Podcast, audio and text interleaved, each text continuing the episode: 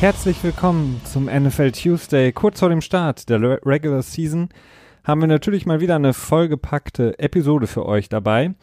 In Zeiten von Preseason-Spielen, Joint Practices ähm, zeigt die NFL momentan das, wofür sie so bekannt ist, vor allen Dingen in der Zeit vor der Regular Season und zwar so dieses dreifaltige Gesicht, Verletzungen, Hoffnung und viel Lärm um nichts und um das Nichts für euch so ein bisschen zu füllen äh, werden wir heute über das Wichtigste der Woche sprechen und das Nichts in das Wichtigste für euch in dieser Woche ummünzen. Und ähm, unser Podcast ist für uns ähm, das Highlight auf jeden Fall in der Woche. Und wenn das für euch auch so ist, dann haben wir eine kleine Bitte. Dann äh, abonniert uns. Wir sind eigentlich überall zu finden, wo auch immer ihr uns hört. Empfiehlt uns weiter vielleicht an auch Leute, die uns noch nicht kennen. Ähm, wir wissen, das lohnt sich. Und natürlich auch an Leute, die jetzt vielleicht zur Regular Season anfangen Football zu schauen, das zu verfolgen, dann sind wir natürlich auch sehr, sehr froh, wenn ihr uns weiterempfehlt an genau diese Leute, die eben beginnen mit dem Spaß NFL und American Football. Und ansonsten freuen wir uns über jegliche Bewertung und Hilfe, die ihr uns damit senden könnt. Äh, für diejenigen vielleicht, die heute zum ersten Mal schon dabei sind, äh, ich bin nicht alleine offensichtlich, denn sonst würde ich nicht immer wir sagen. Hm. Äh, mit mir ist zumindest virtuell Christian, der ist sozusagen der äh, von unserem Projekt, unserer Unternehmung Podcast hier, der, der Chefanalytiker, der Insider.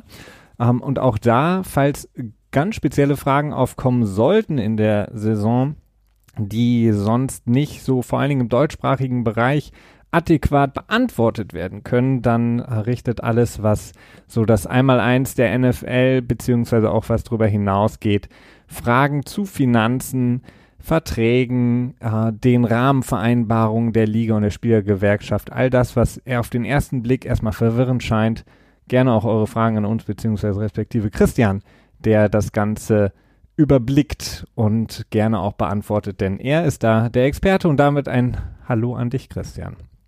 Ja, hallo Felix, danke für die äh, ja, glühende Vorstellung. Danke, danke und vielen Dank für die äh, fürs Reinhören an äh, alle neue ZuhörerInnen.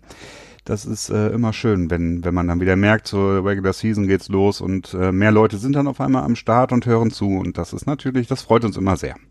Genau. Und ähm, ich hatte es angesprochen, wir befinden uns ja kurz vor dem Beginn der Saison, sprich ähm, momentan noch voll in der Preseason, in den Wochen, in denen viele Teams sozusagen, äh, beziehungsweise die fast alle Teams ihre Joint Practices abhalten, sprich Trainings oder Verein verknappt eine Woche, die sie mit einem anderen Team verbringen und da ein etwas ja, intensiveres Training durchziehen können, gegen so ein bisschen ja richtige Competition antreten können um dann. Ich eigentlich Klassenfahrt nennen. Also das. Äh ja, ich würde es nicht. Ich ist schon ein bisschen mehr als so das das Training zu Hause. Man äh, spielt gegen andere Spieler in einem Scrimmage. Man hat eben eine ganz andere Konkurrenz auf einmal.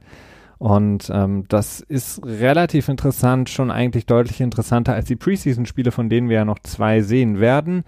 Ähm, wir können mal hoffen, dass vielleicht in Woche drei jetzt viele Starter, die wir jetzt vielleicht auch noch gar nicht gesehen haben, ähm, mehr auf den Platz kommen werden. Viele werden gar nicht spielen in der Preseason.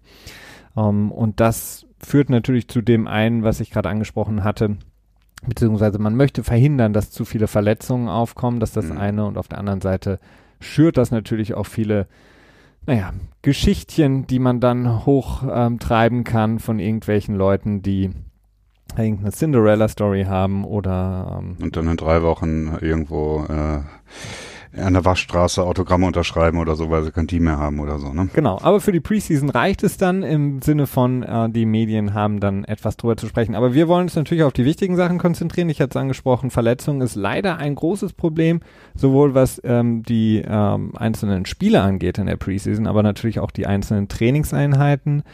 Wir müssen wieder drüber sprechen, Christian, das, was seit unserer letzten Folge passiert ist. Und da gibt es ein paar sehr, sehr bekannte Namen, sehr wichtige Namen. Und es trifft mal wieder, denn der wichtigste Name kommt von den Chargers, die Chargers, die mal wieder mit einer herben Verletzung vor dem Start der Regular Season umgehen müssen. Und es trifft diesmal Darwin James, ihren All-Pro Safety, der in meinen Augen ähm, neben vielleicht schon mal Adams noch der beste Safety in der Liga ist oder auf jeden Fall der Superstar auf der Position, der neue Emporkömmling, wenn man so möchte.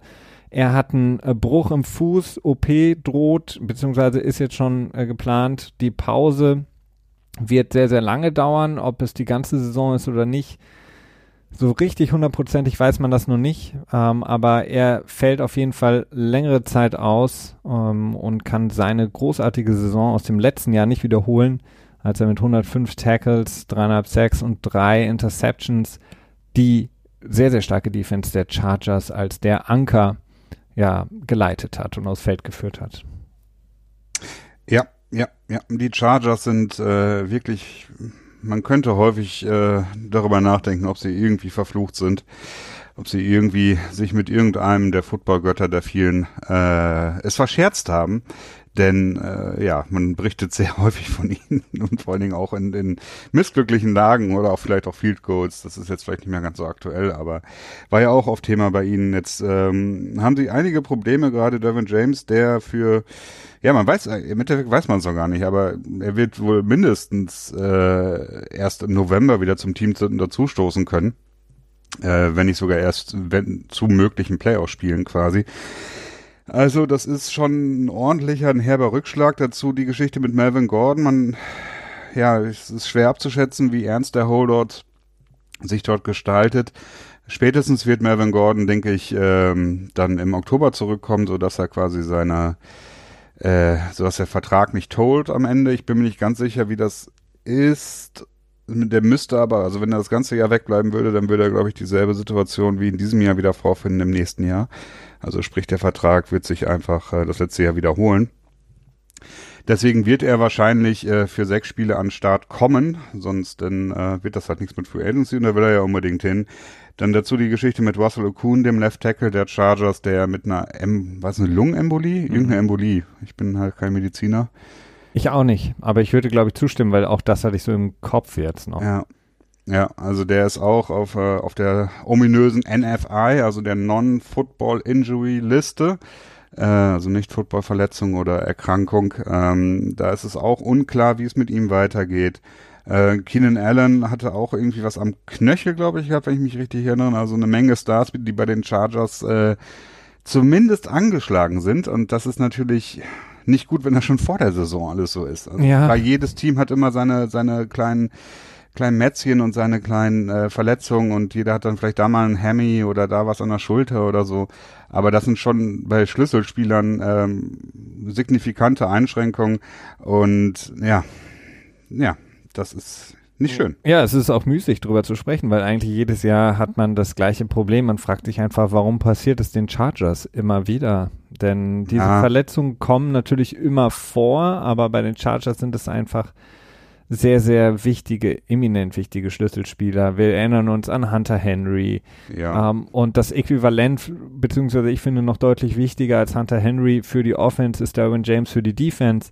Und ähm, es ist wirklich für mich der Spieler, der von vor allen Dingen von den jungen Safeties da anknüpfen kann, wo Troy Polamalu und auch Ed Reed aufgehört haben, wirklich von der Safety-Position so berech äh, unberechenbar zu sein, so das Spiel lenken zu können. Ähm, obwohl er, ob er jetzt Center, Center Field spielt oder ob er wirklich an der Line of Scrimmage ist, im Grunde genommen die Person, auf den sich der gegnerische Quarterback, die gegnerische O-Line und auch die Receiver alle konzentrieren müssen. Die müssen immer wissen vorm Snap, wo befindet sich Derwin James, weil der das Spiel sonst oder den Spielzug zumindest ähm, ganz, ganz schnell zerstören kann, wenn man das so sagen darf. Von daher extrem, extrem wichtig, Derwin James für die Defense der Chargers und deswegen extrem traurig für sie, dass es mal wieder einen so wichtigen äh, Spieler getroffen hat. Vor allen Dingen, was die Langzeitperspektive angeht, bin ich auch echt ähm, ein bisschen in Sorge, muss ich sagen, denn äh, es ist äh, eine Schraube ist in seinem Fuß gebrochen von der Verletzung, die er sich im College zugezogen hatte. Da wurde dann ähm, eine Schraube in den Fußknochen reingeschraubt und die ist gebrochen. Und jetzt habe ich, es gibt ja so zwei, drei Twitter-Doktoren und Doktorinnen, die immer alles sehr gut erklären. Und da wurde halt auch beschrieben, dass es sehr problematisch sein kann, weil die Knochen im Fuß halt sehr klein sind und unter Umständen reicht es dann halt nicht mit einer Schraube, sondern man muss mehrere nehmen oder sogar vielleicht eine Platte einbauen in den Fuß. Und gerade Fußverletzungen, wenn man schon etwas länger die NFL verfolgt, dann sieht man, sind sehr häufig Sachen, die unter Umständen auch nie ausgeheilt werden oder zumindest immer wieder auf, auftreten. Wir hatten es doch letztes Jahr, welcher denn war das nochmal, der den Fuß kaputt hatte? Thailand, der den Fuß kaputt hatte? Ähm, War das Greg Tyler Olsen? Eifert und Greg Olson hatte, ja stimmt, Greg Olson hatte meine, ne? den, den, die, irgendwas an der Fußsohle Ja. oder so, aber auch ein Bruch war das, den er sich und dann nochmal neu Ja, gebrochen hatte genau. in der, in der Mhm. Regular Season. Genau. Also Ja. Fuß ist immer so eine Sache, wo ich denke, das ist richtig, richtig, richtig mies. Und ich hoffe einfach, dass er davon gut wieder zurückkommen kann. Also das ist eine Sache, da, na, ich, ich habe da ein bisschen Bedenken. Wir hoffen es für Derwin James, denn er ist auf jeden Fall eine Bereicherung ähm, in der Zeit, in der alles durch die Luft geht. In der NFL braucht man natürlich einen Safety auf der anderen Seite, der das dem Ganzen auch etwas entgegenbringen kann. Ähm, weitere Verletzungen, die wir abarbeiten müssen, leider. Äh, Avery Williamson müssen wir nennen. Kurz nach unserer letzten Folge kam das raus, Linebacker der Jets, der mit einem Kreuzbandriss äh, raus ist. Ganz, ganz wichtig. Adam Gase, der Head Coach der New York Jets hat selber sich eingestanden, dass er ihn nicht hätte so lange spielen lassen sollen. Ähm, er hat sich selber so ein bisschen die Schuld gegeben. Auch einer der Gründe beispielsweise, warum wir noch nicht Le'Veon Bell gesehen haben, weil die Angst einfach zu groß ist, dass er sich in der Regular Season, ach Entschuldigung, in der Preseason schon verletzen könnte. Bei Williamson, der ganz, ganz wichtig ist, äh, vor allen Dingen in der Run-Defense, einer der besten Linebacking-Run-Stopper in der Liga für die Jets. Ganz herber Rückschlag auch. Ähm, und ja, Adam Gase, wie gesagt, selber etwas angenockt, weil er sagte, er hätte ihn früher rausnehmen können und dann wäre es nicht passiert. Das bringt jetzt so ein bisschen die Frage auf, Christian, ähm, die man ja eigentlich immer hat. Soll man überhaupt noch einen Starter starten lassen in der Preseason äh, oder sollen wir einfach die Preseason ad acta legen und sagen, wir machen nur noch, wenn überhaupt, einen Joint Practice? Da, da haben wir genug sozusagen Raps, die man den Spielern geben kann. Denn auch, es hätte ja auch sein können, ich meine, Adam Gase sagt, er hat ihn zu lang spielen lassen, aber sowas kann ja auch im Grunde genommen im ersten Spielzug des Klar. Spiels passieren. Ja. Wenn du meinetwegen deine erste Garde auf dem Feld hast, kann es halt sein, dass du dir das Kreuzband reißt. Ähm, das sind so Sachen, wir haben es letztes Jahr gesehen, ich glaube, Julian Edelman war das im Spiel gegen Detroit in der Preseason, nee, in dem Jahr davor in der Preseason, als er, ich glaube, in einem der ersten Spielzüge in der Offense sich das Kreuzband gerissen hat, weil er einfach den Cut gemacht hat und dann hängen geblieben ist. Es ist so eine, so eine Frage. Also ich, ich weiß es nicht. Also ich glaube, die absoluten Superstars meines Teams würde ich in der Preseason, glaube ich, nicht spielen lassen. Ähm, ja, ich, das würde ich auch unterschreiben. Also speziell Spieler, die schon länger in meinem Team sind, äh, die quasi mit dem, mit dem Scheme vertraut sind und äh, die auch schon eingewöhnt sind und die jetzt meinetwegen drei, vier, fünf Jahre schon auf dem Buckel haben in der NFL, würde ich tendenziell wahrscheinlich auch nicht spielen lassen. Vielleicht diesen, das ominöse Dress Rehearsal, das dritte Preseason-Spiel. Ähm, wie heißt das nochmal auf Deutsch? Dafür gibt es keinen deutschen Namen. Ja doch, im Theater, wenn äh, die ähm, die das die letzte Probe. Generalprobe. Generalprobe, genau. Ja, so wird Okay, aber das, das, Gen okay, das ist dann eine freie Übersetzung. äh, Ja gut, Dress Rehearsal heißt auch Generalprobe, glaube ich. Ja? Ja, ich hätte es jetzt anders frei übersetzt. Okay, ja, gut. Ja. ähm, genau. Vielleicht dort dann vielleicht ein, zwei, drei Drives, um so ein bisschen, wieder so ein bisschen das Klima zu spülen, wieder so ein bisschen in den Rhythmus hineinzukommen, damit man nicht so ganz kalt von 0 auf 100 in dieses NFL-Football-Feeling hineinstartet. Das würde ich schon machen, aber ich würde sie aus Woche 1, aus Woche 2 und aus Woche 4 auf jeden Fall hinaushalten. Anders gestaltet sich natürlich ein bisschen mit Rookies und vielleicht mit nicht so etablierten Spielern, die vielleicht auch neu im Team dazugekommen sind. Äh, Da, da muss man ja auch selber noch weiter evaluieren und da bietet die Preseason dann schon sicherlich Chancen. Aber eine Sache können wir, glaube ich, äh, relativ unangefochten feststellen, auch vor allen Dingen untereinander. Äh, vier Preseason-Spiele braucht es nicht. Äh, vor allen Dingen, vor allen Dingen dann nicht. Wir sehen es, jedes Jahr gibt es mehr von diesen ähm, Joint Practices, äh, auch wenn Aaron Rodgers nicht viel von ihnen hält, aber es werden immer mehr und ähm, ich glaube, das wird die Zukunft tatsächlich eher sein und es gibt jetzt auch ähm, den Vorstoß von der NFL-Seite wieder aus in den CBA-Verhandlungen, vielleicht dann die Preseason ein bisschen zu kürzen. Und dafür dann als Gegenbeispiel, um das auszugleichen, weil die Preseason auch einen gewissen Teil an Gewinnen für die NFL bedeutet, durch Fernsehrechte und durch Ticketverkäufe. Denn meistens ist es so, dass wenn man einen, äh, in der NFL einen, ein Season-Ticket, heißt das Season-Ticket? Ja. Äh, ein Season-Ticket, also quasi eine Saisonkarte, ja, Saisonkarte kauft, äh, dann ist da automatisch die Preseason mit drin, ob man da jetzt hingehen will oder nicht. Also das heißt, man bezahlt die sowieso. Ist dann vielleicht günstiger, so das könnte schon der Fall sein, dass sie nicht mit dem regulären Preis taxiert wird, aber sei- Oder du hast keinen Bock nach Hawaii zu fahren oder so. zum Beispiel oder nach Kanada, ne, ist glaube ich auch eins. Ähm, aber ja, das heißt, diese Verluste, die die NFL dadurch dann erfahren würde, dass sie dann die Preseason zusammenstreichen, könnte man ausgleichen, indem äh, ein weiteres Playoff-Spiel eingeführt wird in der AFC und NFC und zwar indem das Modell zumindest, das, das gerade ähm, gefloatet wird, ist, dass äh, der Second Seed keine Bye Week mehr bekommt, also der Zweitplatzierte in der AFL, äh, AFC und NFC, äh, sondern auch quasi ein Playoff-Spiel Spiel bestreiten muss. Mm, ja, Fände ich ist auf jeden gut. Fall eine Idee. Also ich bin, ich bin, ich bin absolut dafür. Also Playoffs sind extrem kurz.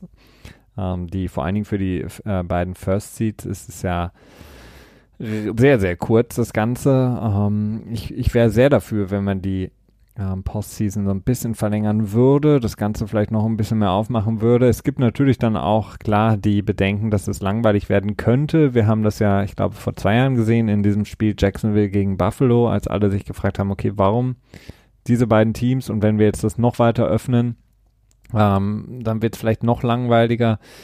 Aber die Preseason ist für mich wirklich ähm, ein so ein Sammelbecken für Stories, die spätestens in zwei Wochen völlig uninteressant sind und einfach auch eine hohe Verletzungsrisiko. Aber natürlich auf der anderen Seite, das darf man auch nie vergessen, eine unglaublich wichtige Möglichkeit für die Teams selber zu evaluieren. Das müssten sie sonst in der Regular Season machen. Das heißt, sie müssen sonst quasi in Spielen, in denen es wirklich um was geht, ähm, den, die Entwicklung weiter vorantreiben, beziehungsweise den Evaluierungsprozess von Spielern ähm, weiterführen, was natürlich nicht so leicht ist. Denn in der Preseason kannst du viel mehr Spielern den Raum und die Möglichkeiten geben, was zu zeigen. Und natürlich auch für die Spieler selber ist es extrem wichtig. Wir haben das ja immer wieder, ich hatte es eingangs angesprochen, es sind nicht nur diese Cinderella-Stories, sondern es gibt ja wirklich auch Spieler, die über ähm, wirklich Spielzeit in der Preseason, ein gutes Training Camp, es wirklich geschafft haben, obwohl sie kein, ähm, kein großer Name waren, nicht gedraftet wurden, etc., in der Liga sich einen Namen zu machen. Vielleicht würde es diese Spieler nicht geben in der Liga, wenn nicht einfach auch da die Zeit gegeben werden würde, für diese Spieler sich zu beweisen. Von daher, für die, für, sagen wir mal, für die Diversität in der Liga ist es extrem wichtig für die Spieler selber auch, um einfach eine Chance sich zu erarbeiten, wenn sie selber leider vielleicht übers College etc. nicht die Chance hatten, sich derart zu beweisen. Hm. Ja, ich bin mir nicht ganz sicher, ob das ähm, wirklich ein großes Problem werden würde, denn die sechs Wochen Training Camp, die werden mit Sicherheit bestehen bleiben. Also ich glaube nicht, dass die verkürzt werden würden. Ähm, es ist eine leichte logistische Frage, denn wenn du jetzt zwei Preseason-Spiele streichst, kannst du die nicht einfach äh, die ersten beiden streichen, denn ähm, das müssten, also du brauchst, glaube ich, schon mindestens eine Woche Pause zwischen äh, wenn du nur zwei Spiele hast quasi zwischen den, den letzten Preseason-Spiel und dem Regular Season Start. Vor allen Dingen in Anbetracht der Tatsache, wenn du das mit einem Joint Practice kombinierst, denn diese Joint Practices sind meines Erachtens eigentlich fast überall nur in den ersten beiden Wochen, weil in Woche drei und vier beziehungsweise Woche fünf und sechs des Training Camps, also in den letzten beiden Wochen des Training Camps, da geht's dann auch häufiger eher um Feinheiten, um ähm, Teamstrategien, die man dann natürlich auch nicht unbedingt den, dem Gegner dann in einem äh, in einem Joint Practice quasi mitteilen möchte. Ne? Klar, natürlich. Aber die. Aber ich glaube, dass, dass halt Rookies auch eine Chance hätten, undrafted Rookie Free Agents. Äh, sie wäre wahrscheinlich geringer, das, das denke ich schon, aber ich glaube nicht so super viel. Kommen wir zurück. Ähm, auf jeden Fall eine, eine spannende Sache. Also wie gesagt, ich wäre sehr dafür. Ähm, man müsste natürlich dann, wie gesagt, einen Weg finden, den Spielern auch allen die Möglichkeit zu geben, unter Moment. ja, Lass Wettkampf. uns doch mal kurz so, Ja. ja? Lass uns doch mal kurz drüber reden. Wie, wie sähe denn dein optimales Playoff-Bild aus? Also wie würdest du das dir im Optimalfall vorstellen? Nee, im Optimalfall würde ich es mir so vorstellen, dass ähm, es äh, meinetwegen, wenn wir sagen, wir verlängern es, dafür, da, da könnte ich sehr gut mitleben. Äh, man würde quasi noch Teams mit dazu reinlassen und dann würde ich generell, mein Playoff-Wunschbild wäre, dass nicht mehr jeder Division-Sieger automatisch in den Playoffs ist, sondern dass mhm. es rein nach dem Seeding geht, beziehungsweise mhm. rein nach dem Erfolg in der Regular Season. Das heißt, selbst wenn du die Division gewinnst, aber du gewinnst sie nur mit, weiß nicht, ähm, einem Sieg mehr als einer Niederlage. 7, 8, 1. Ja, irgendwie sowas. ähm, kommst dann aber trotzdem in die Playoffs. Ähm, aber ein anderes Team, was meinetwegen in einer starken Division mehr Siege eingefahren hat, kommt nicht rein, weil der Platz sozusagen von dem Team dem schlechteren Rekord weggenommen wurde. Das heißt, mein Idealbild wäre, dass ähm, Seeding in den Playoffs so ganz hart nach dem Rekord der Regular Season zu machen. Ja, mm, ich glaube, ich tendiere auch, also was die Erweiterung angeht, da bin ich ein bisschen skeptisch, muss ich sagen. Also ich finde es auf der einen Seite, ähm, finde ich nicht, dass der Second Seed unbedingt eine Bye Week haben muss. Also das, das finde ich jetzt nicht unbedingt, denn der Second Seed ist ja, ich meine, der erste Platz, den kann man belohnen. Das, das äh, finde ich gut. So den zweiten finde ich nicht mehr unbedingt. Das ist die eine Sache. Deswegen, klar, könnte man durch ein Playoff-Spiel mehr machen, aber dann denke ich mir auf der anderen Seite, ja gut, man aber hat warum? im Wildcard Weekend so oft schlechte, schlechte ähm, Spiele. Brauche ich jetzt nicht noch unbedingt noch so ein weiteres Playoff-Spiel, in dem dann auch unter Umständen sich Stars verletzen können oder halt einfach ein graupiges Spiel bei entsteht. Vor allen Dingen, wenn dann der zweite gegen den siebten Seed spielen würde. Ne? Ja, aber warum überhaupt? Also im ersten Mal, ich glaube, dass es nicht generell schlechte Spiele dann wären, nur weil die Teams vielleicht. Nö, nö, generell ähm, nicht. Aber die Chance ist, glaube ich, deutlich höher. Die Chance ist vielleicht höher, ja. Ich meine, aber wir hatten schon lustige, auch wenn sie nicht hochkarätig waren, viele Spiele in den letzten Jahren, wenn ich zum Beispiel an die Serie von Texas, äh, der Houston Texans gegen die Cincinnati Bengals denke. Das waren jetzt keine großartigen Spiele, aber sie waren dennoch unterhaltsam und spannender äh, als viele andere Regular Season oder vor allen Dingen die Preseason Spiele. Aber ich habe schon allein ein Problem damit, dass man generell eine Bye Week hat für die Teams, die auf 1 und 2 sind. Ähm, auch für das beste Team, sprich für den, die Nummer 1 aus der AFC oder NFC, würde ich keine Bye Week einsetzen. Also ich verstehe es nicht. Also Ah. Ja, ich, das ist wahrscheinlich irgendwie historisch erwachsen. Ich meine, ich hätte es auch ungefähr im Hinterkopf, wie das entstanden ist. Ich kriege es aber nicht mehr hin, das äh, zu rezitieren. Ähm, ja, die Bye Week ist halt ein extremer Ansporn. Ne? Ich meine, deutlich wichtiger als der Homefield Advantage, würde ich sogar fast sagen. Ähm, ja, gut. Mehr Playoff-Spiele hin oder her, das können wir vielleicht erstmal ausklammern, da sind wir uns vielleicht nicht ganz einig. Äh, ganz ablehnen würde ich es auch nicht. Ich bin nur kein Fan davon, sag ich mal. Ähm, und was das Seeding angeht, ähm, ist ein bisschen schwierig. Bin ich eigentlich auch dafür, dass man zumindest dieses, äh, dass der Division-Sieger quasi auf eins bis vier steht, dass man das abbricht und dass man quasi komplett durchwürfelt, das Seeding, aber vielleicht die Division-Sieger doch in die Playoffs kommen lässt.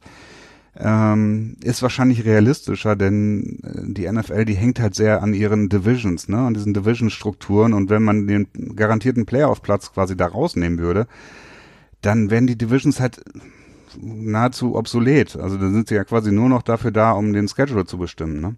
Absolut, ich, klar. Aber du hast. Ich weiß nicht, ob die NFL da Bock drauf hat. Und ich weiß auch nicht, ob ich das so gut finde. Also bin ich, da bin ich mir noch nicht so ganz sicher. Ja, also ich, ich, ich meine, es gibt ja immer so diese, diese Stärke des, des, des Schedules der einzelnen Teams, die, die analysiert werden. Das heißt, wie stark ist es für die einzelnen oder wie wahrscheinlich ist es für die Teams, vor allen Dingen was so die Wetten in Las Vegas angeht, um quasi in die Playoffs zu kommen, um in den Super Bowl zu kommen, etc. pp. Und wenn man sich zum Beispiel einfach die AFC East anschaut, seit 20 Jahren sind die Patriots einfach so stark, dass ihr CD, also beziehungsweise ihr äh, ähm, Schedule einfach so leicht ist, denn die ein, eigene Division ist verdammt schwach. Und ähm, das, die, die einzelnen Divisions sind einfach nicht gleich stark und deswegen macht es für mich auch nicht so viel Sinn, ähm, zu sagen, mh, hm, weiß nicht, der, der erste in der Division ist automatisch in den Playoffs, weil in der AFC East Erster zu werden, ist bei weitem nicht so schwierig wie zumindest manchmal oder in gewissen Jahren in anderen Divisions, meinetwegen in der, in, in der AFC North oder äh, West Naja, gut auf an, welches Team in der AFC East auf den ersten Platz. ja, okay, natürlich. Aber äh. ähm, man, der, deswegen, das ist halt immer so lustig, weil man sieht ja jetzt auch immer zum Start der Regular Season immer diese, diese Artikel über den ähm, Strengths of Schedule für die einzelnen Teams, um wieder in den Super Bowl zu kommen oder generell in den Super Bowl zu kommen. Und New England ist da halt immer, hat einen der einfachsten Wege dorthin, äh, statistisch gesehen liegt einfach daran, dass die eigene Division so schlecht ist. Die können trotzdem, die können in der Saison gegen gute Teams spielen aus anderen Divisions. Dadurch, dass sie halt einfach zweimal gegen jedes Team in ihrer Division spielen, haben sie halt einfach einen verdammt leichten Weg. Und ähm, das verzerrt für mich das Bild auch, was das Playoff-Seeding angeht, wenn man eben nach diesen Divisions geht. Ja, ich bin da nicht ganz auf deiner Seite. Also die Patriots haben sicherlich Schade. Glück im Ganzen gehabt, im Großen und Ganzen in den letzten 19 Jahren, dass sie in der AFC East waren. Aber das ist, das hört man immer wieder, dass, dass die Patriots es so leicht haben in der AFC East. Ähm, ich, ich ja, komm, du willst mir nicht erzählen, dass es nicht leicht ist. Ich will es halt auch nicht so, so deutlich gewichten, wie du es gewichtet Ja, okay, aber bis auf zwei Jahre unter Rex Ryan gab es da halt einfach. Ja gut, ich meine, die Patriots sind 2008 mit einem 11 zu 5 Record haben sie die Playoffs verpasst, ne? Also mit 11 zu 5 haben sie die Division nicht gewonnen und äh, haben auch keine Wildcard bekommen, ne? Ja. Also es ist, ähm, weiß nicht, es ist ein bisschen zu, ähm, ja. Kommen ich finde es nicht so leicht. Kommen wir zurück zu unseren traurigen armen Verletzten und dem Lazarett, um es zu füllen. Ähm, Tavon Young müssen wir drüber sprechen, wurde äh, zu Beginn äh, der Offseason in diesem Jahr zum bestbezahlten Slot Corner, Nickel Corner in der NFL der Cornerback der Baltimore Ravens. Er fällt aus und da war auch Harbour, der Coach, relativ schmallippig, was so die Prognose angeht, denn was wir raus oder was rauskam, ist, dass er Bandscheibenvorfall im Nacken, Halswirbelbereich hat. Ähm, wir wissen das von anderen Spielern, wie beispielsweise, ich meine, Cam Chancellor war das auch, ne? Der ähn, was ähnliches mhm. hatte zumindest und äh, wir wissen, was aus ihm geworden ist. Das heißt, diese Verletzung äh, lässt ihn ähm, Tavon Young nicht nur die komplette Saison aussetzen, sondern ist auch ein mögliches Karriereende. Denn mit einer solchen Verletzung ist ähm, ähm, ja einfach die Gefahr sehr groß, ähm, dass durch einen Hit etc. Ähm, Lähmungen etc. eintreten. Das heißt, ähm, mögliches Karriereende sogar für ihn. Äh, Tavon Young für die Ravens natürlich sehr, sehr bitter, denn er war nicht umsonst der bestbezahlte Slot Corner. Ja, definitiv. Also das ähm, drückt die Prognose für die Ravens vielleicht nochmal ein bisschen weiter runter. Naja, ich glaube immer noch stark an sie, aber ähm, ja, es ist ein herber Rückschlag auf jeden Fall. Ähm, vielleicht noch schlimmer, wobei die, die Voraussetzungen andere sind, vielleicht auch die Erwartungen andere sind in Arizona.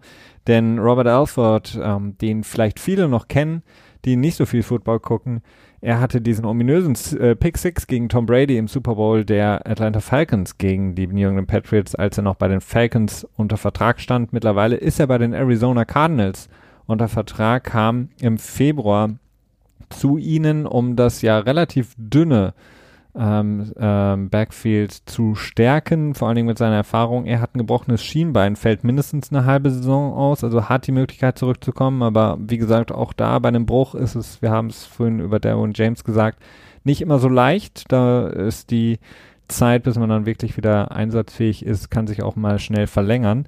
Problematisch ist es auf jeden Fall für die Cardinals, denn Patrick Peterson ist ja gesperrt, der Nummer 1 Corner ähm, er hat die Sperre, die sechs Spiele. Und danach kommt Tremaine Brock, der so ein, ja, so ein bisschen so ein Wandersmann ist in der NFL für viele Teams in den letzten Jahren gespielt. Und dann haben sie noch ihren äh, Rookie Byron Murphy, aber das sind jetzt quasi die ja, Starting Corner, mit denen sie jetzt in die Saison gehen, zumindest für die erste Hälfte der Saison. Und das ist natürlich alles andere als gut. Und drückt vielleicht auch so ein bisschen so die, den Hype um das ganze Team in Arizona. Oder hattest ja, gut, du nie den Hype? Der Hype, der Hype geht, ging, drehte sich ja weniger um Arizona als um Kyler Murray selbst. Ne? Also ich glaube, man sollte von Arizona, hätte man so oder so nicht so viel erwarten sollen in diesem Jahr, denn äh, da ist halt einiges neu. Und das ist, äh, ich glaube, das wäre nicht ganz fair gewesen. Aber Cliff Kingsbury hat doch gesagt, sie haben nur, es ist Preseason, sie zeigen ja auch nicht alles. Sie können noch viel, viel mehr. Also ja, nein, nein. Clapping. Ich, ich meine jetzt nur gemessen, die Erwartungen gemessen komplett an Arizona. Das wäre halt ja, verfrüht okay. gewesen, wenn man nach dieser Saison oder am besten nach zwei Spielen schon sagt, so, oh ja, Kyler Murray kannst du knicken, ne? War ein Fehler oder Kyler Murray ist die äh, Reinkarnation von der Mischung aus Tom Brady und Michael Vick oder was auch immer, je nachdem, was du dir quasi da wünschen möchtest, wäre das, naja, es ist, äh, wäre halt verfrüht gewesen. Jetzt kommt halt noch dazu, dass ähm, die Defense sehr depleted ist auf der Cornerback-Position, also das ist schon nicht ohne. Äh, und dazu, ja, ne, du hast mit Andy Isabella einen Wide Receiver, der sehr kontrovers bewertet wird, dass er schon in der zweiten Runde gedraftet wurde jetzt in diesem Jahr und dazu Hakeem Butler und dann die alte Koryphäe Larry Fitz, ja. Larry Fitzgerald. Ähm, ja, also ich vermute, dass, äh, dass wir uns noch deutlich länger gedulden müssen, bis wir feststellen können, ob Kyler Murray denn eine gute Idee war oder nicht. Ich glaube auch. Ich ja. glaube, die Saison wird relativ enttäuschend sein, zumindest für die Fans äh, aus Arizona, die Arizona Cardinals-Fans, die sich gehofft haben oder erhofft haben, dass es jetzt schon in dieser Saison nach oben geht. Denn das Team sieht für mich sehr, sehr schwach aus. Eines der schwächsten mhm. Teams immer noch. Und Kyler Murray hat, glaube ich, eher große Probleme, sich an die Liga zu gewöhnen.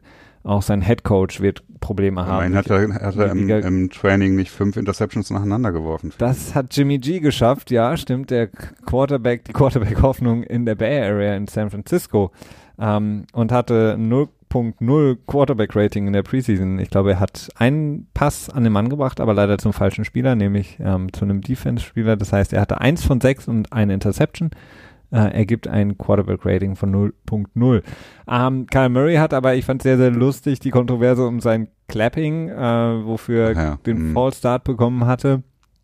Ich völlig zu Recht, finde ich. Völlig zu Recht. Ich finde es halt einfach nur immer wieder lustig, dass solche Sachen einfach passieren können. Okay, es ja. ist Preseason meinetwegen, aber das Teams sowas nicht hinbekommen. Da sind so viele ja, Leute Kingsbury kommt doch selber auch aus dem College, ne? Also ja, klar, natürlich. Aber trotzdem, ähm, das ist seit, weiß ich nicht, wie vielen Jahren in der NFL, seit, keine Ahnung, jetzt feiert die NFL 100 Jahre, seit wahrscheinlich gefühlt 70 Jahren ist es ein Fallstart, sowas. Also, mm, sorry, aber das ist halt richtig schlechte Vorbereitung, weil das macht Kyler Murray jetzt ja nicht erst in dem Preseason-Spiel, sondern ja, schon seit einigen Wochen. Die Preseason doch da, Felix. Ja, das äh, sagt zumindest auch der Head Coach. Ähm, wir haben noch so ein paar Sachen. Äh, ne, Ach, wollen wir eigentlich über Flaggenwerfen reden? Über Flaggenwerfen ist das ein neuer Sport oder? Ähm? Ja, je nachdem, wen du fragst. Ach so, nee, wieso? Was, was gibt's da? Ja, es ist ja schon so ein bisschen die Frage, dass äh, kaum Defensive Pass Interference Calls overturned wurden, ne? In, ja, das, in der Preseason bis jetzt. Das ist ja auch völlig logisch. Ich meine, das es ist, es ist, ja. Weiß ich nicht, ob das logisch ist. Also, wir haben uns ja auch schon Gedanken darüber gemacht. Es wurde viel kommuniziert.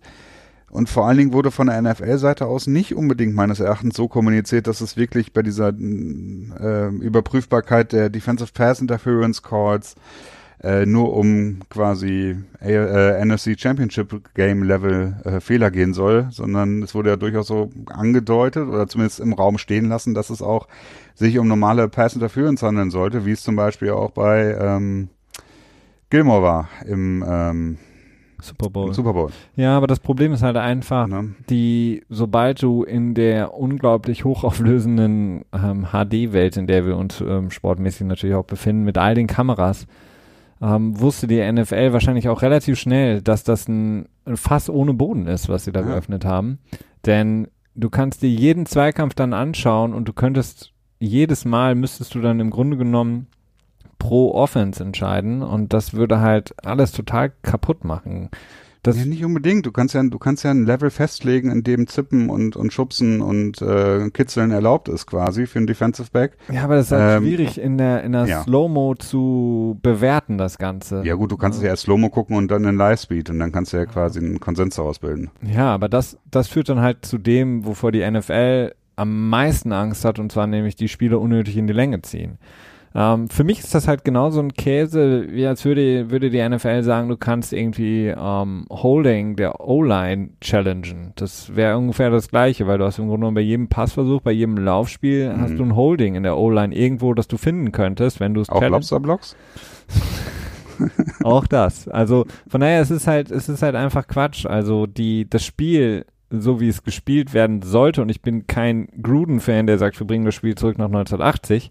Auf keinen Fall. Ich bin pro auf jeden Fall Sicherheit des Spiels und Sicherheit der Spieler. Aber das Spiel, so wie es, wie die Idee des Spiels ist, was das Spiel kompetitiv macht, äh, ist halt nicht unbedingt mehr ähm, mit der heutigen Technik, die verfügbar ist, äh, das geht nicht einher für mich. Also, mhm. ne, weil das ist, es ist noch ein Vollkontaktsport, ähm, der natürlich auch in gewissen Bahnen gelenkt werden muss, denn wir wollen es nicht mehr so haben wie in den 70ern, 80ern, auch in den 90ern, Anfang der 2000er, dass Leute sich einfach umrennen und diese äh, dieses ähm, Typengehabe, wer hat die dicksten Muckis und kann am festen auf die Fresse hauen, ist der Beste, sondern ähm, es ist trotzdem noch irgendwie ein, ein Vollkontaktsport und den mit den mit den Möglichkeiten technisch zu überprüfen, würdest du überall bei jedem Spielzug mindestens einen Foul finden oder mehrere Fouls finden. Und naja, ich weiß es nicht. Das ähm ja, das stimmt. Also das ist tatsächlich eine Büchse der Pandora, die dann da geöffnet werden könnte. Ähm, was ich ganz positiv finde, ist, dass es äh, vielleicht in, dieser, in diesem Jahr seit Ewigkeiten mal wieder quasi die Defense ein bisschen mehr bevorteilt wird im Vergleich zum vorherigen Jahr.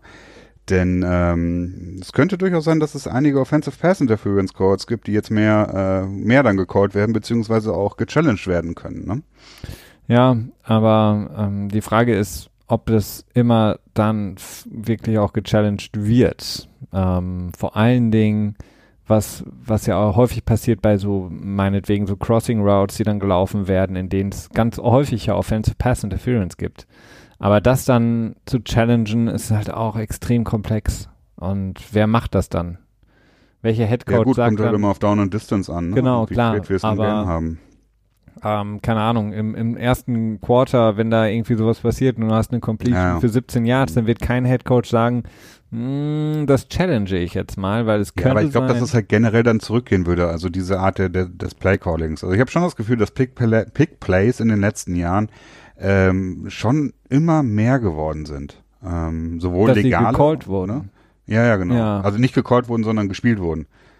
Ja, klar, also, weil es halt die, ne? du hast halt, du hast halt ein Problem, beziehungsweise die, das, du bist quasi so schematechnisch in der NFL an einem Punkt angekommen, an dem dein Corner und der gegnerische Wide Receiver oder Wide Receiver und der gegnerische Corner im Grunde genommen was die Athletik, die Schnelligkeit angeht, sich nichts mehr tun. Also es gibt immer natürlich noch so ein paar extreme Ausnahmen, aber du hast halt beide Seiten, was die Athletik und Schnelligkeit, Explosivität angeht, auf einem Level. Das heißt, du kannst jetzt nicht einfach nur noch stumpf so eine Go-Route laufen und sagen, okay, mein Wide Receiver ist halt einfach deutlich schneller, der überläuft den und du gewinnst ähm, den Spielzug, das ist jetzt extrem runtergebrochen, das Ganze, sondern du musst halt mhm. deutlich mehr mit Schemata etc. versuchen, deine Spieler frei zu spielen. Und deswegen kommen halt deutlich mehr dieser so ein bisschen Gadget-Plays oder auch viele dieser Pick-Plays ähm, zum Tragen, weil du einfach ähm, die Defense, das ist mein, mein Empfinden, vor allen Dingen die Secondary extrem athletisch geworden ist in den letzten Jahren ähm, und viel, viel schneller. Also ich meine, wenn wir noch, wenn ich nochmal zurückdenke, ähm, früher war es so, Hauptsache, du holst jemanden, der groß ist auf der Cornerback-Position mhm. und irgendwie stark auch ist und tackeln kann und groß ist. Ähm, der hat aber nicht genug Speed, um mitzuhalten.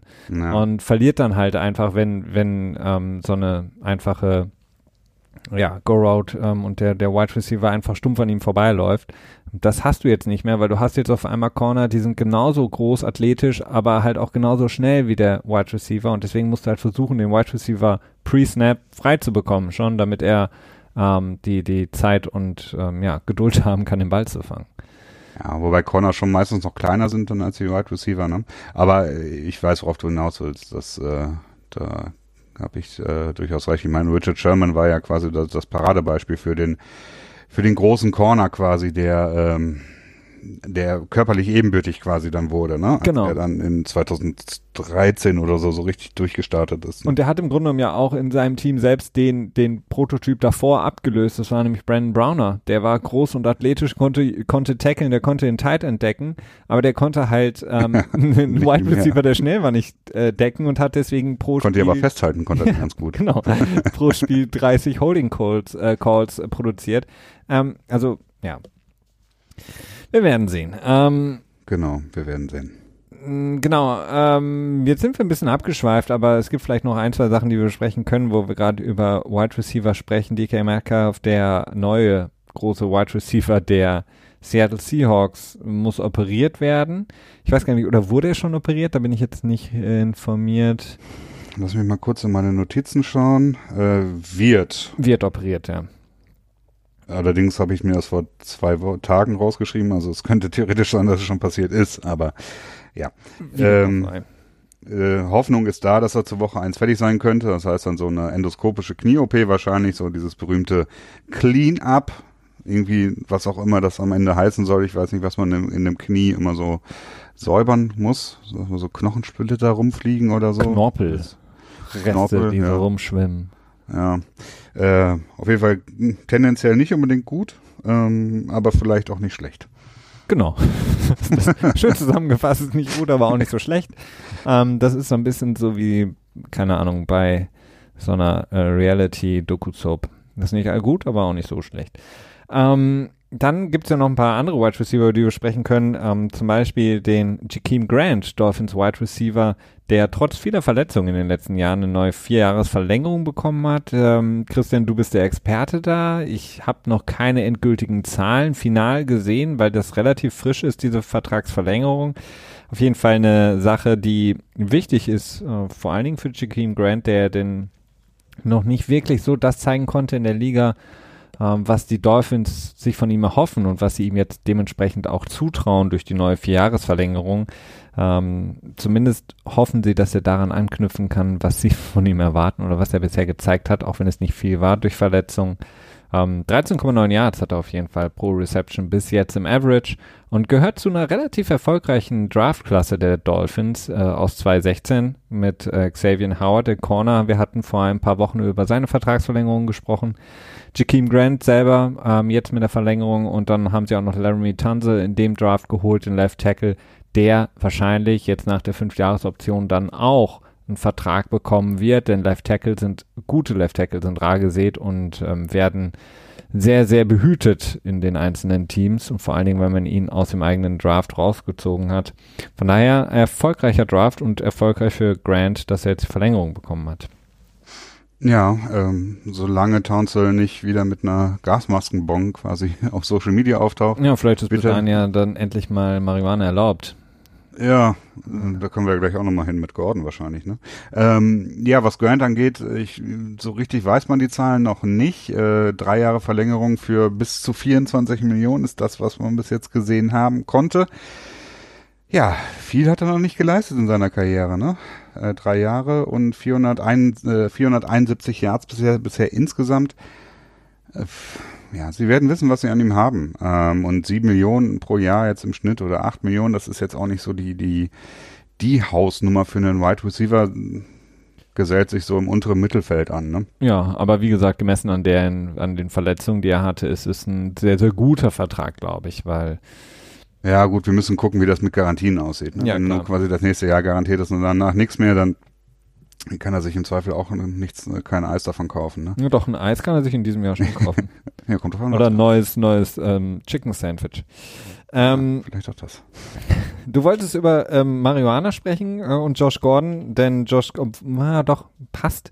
Ähm, Josh Gordon ist zurück. Ähm, er ist zwar noch auf der ominösen Liste jetzt, aber er äh, muss drauf sein, ne? Das ist ja. äh, also es sind so prozedurale Dinge. Also er wurde quasi reinstated, wieder aufgenommen in die Liga, nachdem er, haben wir da vor zwei Folgen hatten wir es, glaube ich, gesagt, dass er das äh, beantragt hatte, glaube ich, ne? Und da habe ich auch wohlwissend schon gesagt, dass das meistens eine Proforma-Geschichte ist, dass sie dann auch wieder eingestellt werden, die, die Spieler, wenn sie dann wieder den Antrag auf Reinstatement stellen. Auch so war es hier wieder. Jetzt muss er zwei Wochen, darf er nicht in der Preseason spielen, weil er sich quasi erstmal wieder an den Footballbetrieb gewöhnen muss. Ähm, ja, wenn man bedenkt, er war jetzt dann effektiv für fünf Spiele gesperrt, glaube ich, die letzten zwei Regular Season Games im letzten Jahr und drei Playoff-Spiele. Hm. Wenn man bedenkt, dass er zwischenzeitlich für die ähnliche Vergehen äh, ein Jahr gesperrt war oder ein Jahr plus und jetzt nur fünf Spiele, dann kann man schon relativ klar ableiten, dass die NFL ihre ihre Verfahrensweisen bezüglich ähm, Drogenmissbrauch äh, geändert hat. Ne? Ja, absolut. Auch ähm, Matthias Bryant und ähm, wie heißt nochmal der von den Cowboys? Ähm, äh, Randy Gregory. Randy Gregory. Genau. Äh, sind ja auch wieder eingestellt worden mit ähnlichen Vergehen. Wieder Wir wissen- eingegliedert. Wieder eingegliedert, okay. äh, wir wissen natürlich nicht, äh, ob es sich jetzt bei denen tatsächlich jeweils immer um Marihuana gehandelt hat oder vielleicht um andere Drogen. Das ist alles schwer abzuschätzen. Bei Josh Gordon kam auch immer noch dazu, dass er, ähm, oder es wurde berichtet, dass er unter Angststörungen litt. Äh, aber alles immer nur berichtet und das ist natürlich immer sehr schwer einzuschätzen. Ähm, tendenziell ist meine Überzeugung ist es, Spieler wegen sogenannten leichten Drogen ähm, sollte man nicht sperren. Ja? Das ist äh, also Haben, ja, die, aber haben die Patriots denn ähm, Statement veröffentlicht, Christian? nee, Jack Easterby ist doch weg. Nee, ein Statement dazu. Ja, ja, hast du es nicht ausgedruckt, Felix? Nein, habe ich nicht. Ich habe keinen Bill Account bei wieder- ähm, Snap, bei Snap, äh, Insta, Snap, MyFace. MyFace. MyFace. Bei Die MyFace habe neueste Wortschöpfung von Bill Belichick hab ich gewesen. keinen Account, um das Statement zu sehen. Ja, also Josh Gordon ist zurück. Die Patriots haben das, glaube ich, auch erwartet, beziehungsweise natürlich auch gehofft. Ähm, sie haben ja auch damals den Tender auf ihn gelegt, in der ja, Hoffnung, dass ähm, sie ihn damit auch securen können, dass auch kein anderes Team. ja gut, das war ja klar. Ja, also ich weiß es nicht. Ich, ich weiß es nicht. Wenn das so up in the air ist, also das da geht, glaube ich, nicht Offensichtlich nur ist es ja doch nicht so up in the air, aber ja, es ist schwierig. Auf jeden Fall die Patriots, zumindest was man sagen kann, sie schätzen ihn offensichtlich sehr. Ähm, sie haben dann Dontrell Inman haben sie rausgekegelt, der ist jetzt wieder zurück bei den Ja, Chargers. beziehungsweise er hat äh, gebeten darum, dass er entlassen wird, ne? Ja, Weil er keine Zukunft mehr gesehen hat, quasi. ja, okay. So kann man es dann auch formulieren. Ähm, und genau, dann damit gesellt sich Josh Gordon zu dem ähm, Wide Receiver Core der Patriots, das größtenteils im Grunde genommen nur so ein leichtes Jogging momentan macht. Von daher ist seine Wiedereingliederung recht passend zum jetzigen Zeitpunkt.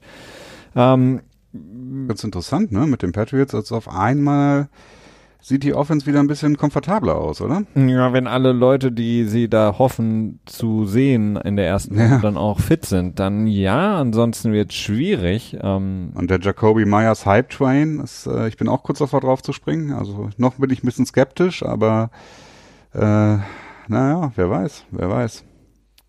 Ja, wer weiß. Ist, und beziehungsweise der, ähm, na, wie heißt der andere? Ähm, Nikhil Harry? Nein, der, der undrafted. Jacoby Myers. Jacoby Meyer, sorry, ja. Ja. Ähm, ich habe ihn jetzt ver verwechselt mit dem, der der von den Jets rüberkam. Ähm, Harris.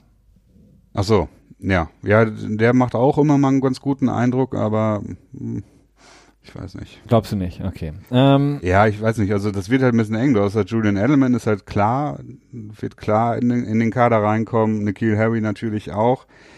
Dann Josh Gordon, dann bist du bei drei Spielern. Dann kommen halt Philip Dorsett, ähm, Jacoby Myers, der wirklich sehr gut aussah in der Preseason.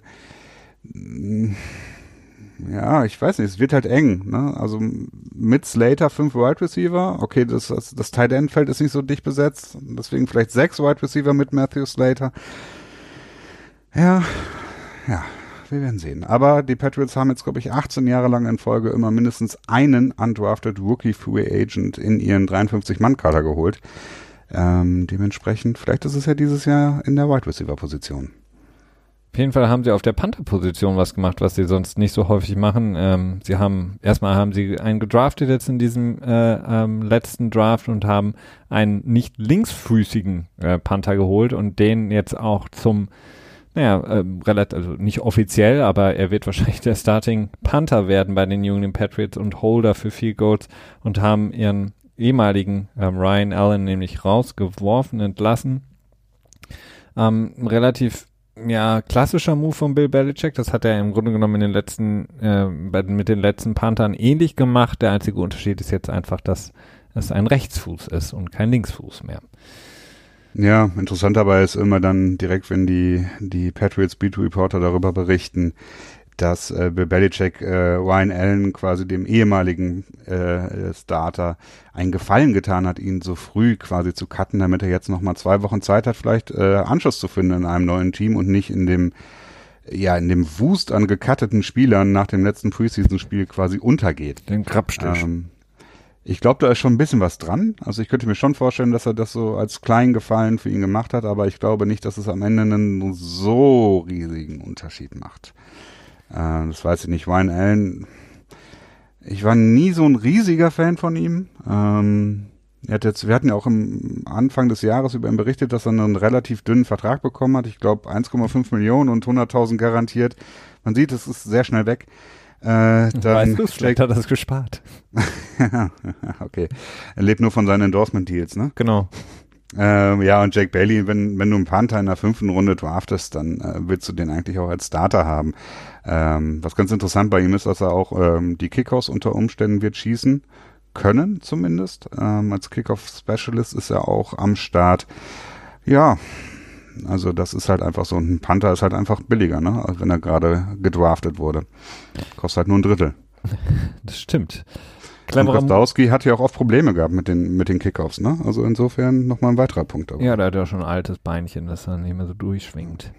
Etwas teurer auf jeden Fall und natürlich befeuert das auch die Themen, die wir in den letzten Wochen immer besprochen haben, ist die Vertragsverlängerung von Jalen Smith, Linebacker der Dallas Cowboys, der ja, von seiner schweren Verletzung äh, zurückgekommen ist, definitiv. Das kann man jetzt so sagen. In der letzten Saison extrem stark gespielt hat, ähm, zusammen mit Leighton Vander Esch, den, naja, den, den Anker Sean Lee vertrieben hat, so ein bisschen vom Feld.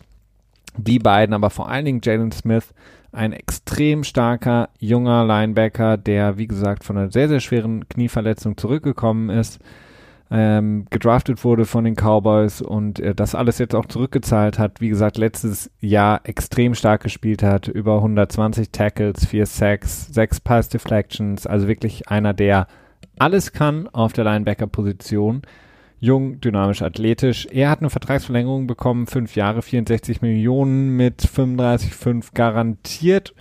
Ähm, kann man erstmal sagen, gut für ihn, dass, wie gesagt, dass er zurück ist, dass er offensichtlich auch in der Zukunft, ich weiß, ich kenne die Garantien im Einzelfall nicht, aber für offensichtlich die Cowboys sehen, dass er voll genesen ist. Ähm, befeuert jetzt aber natürlich die Sachen, die wir in den letzten Wochen besprochen haben, Christian, äh, Mary Cooper, Dak Prescott, aber vor allen Dingen Ezekiel Elliott, die ja auf eine Verlängerung hoffen, warten oder sie einfordern.